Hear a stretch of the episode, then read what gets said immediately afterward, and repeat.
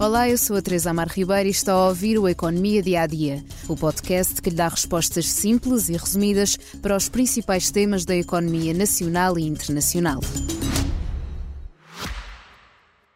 Já visitou hoje o BPI Expresso Imobiliário? Agora pode calcular o valor da sua propriedade e guardar a documentação da sua casa e do recheio numa nova área pessoal única no mercado. E ainda ficar a saber quanto pode pagar por uma casa localizá-la com uma pesquisa por polígonos e conhecer as soluções de crédito habitação BPI.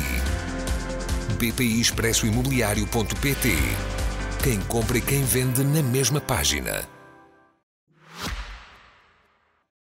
Os navios e caminhões continuam a sair e a chegar, mas os dados divulgados pelo Instituto Nacional de Estatística sobre as importações e exportações mostram que em julho houve mais uma queda do nosso comércio externo. As exportações recuaram 10,6% e as importações 8,2% face a julho do ano passado. Foram quebras superiores às que foram registadas em junho.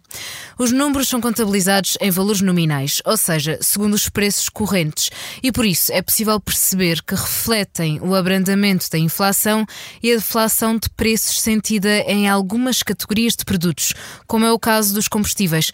Ora, as importações de combustíveis e lubrificantes desceram quase 48% por causa da queda nos preços. Por outro lado, Portugal exportou menos 46% em combustíveis e lubrificantes.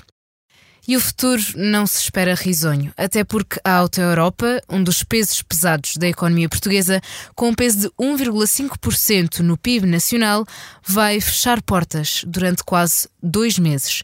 A empresa automóvel é o maior exportador do nosso país, o que pode vir a desequilibrar ainda mais a balança comercial.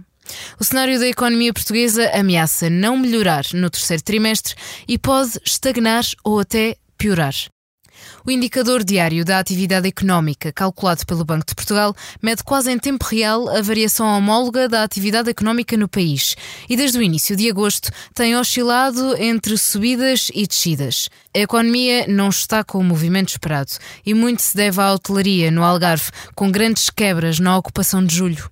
E é para o turismo que os holofotes estão virados, já que é uma das atividades com mais peso na economia portuguesa. Irá crescer, estagnar ou contrair neste verão.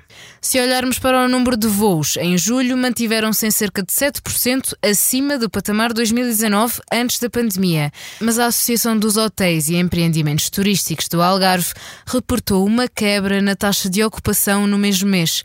Uma quebra que se deve principalmente à diminuição do turismo português, já que muitas famílias não foram de férias este ano ou escolheram destinos mais baratos, dado o aumento do custo de vida. Esta é a sua última dose de episódios curtos desta semana. Amanhã lançamos o nosso episódio longo, logo pela manhã. Antes de fecharmos, ainda o convido a ouvir o podcast de Miguel Sousa Tavares de Viva Voz sobre a birra institucional entre Marcelo e Costa, um jogo de tabuleiro político que o Primeiro-Ministro tem estado a ganhar.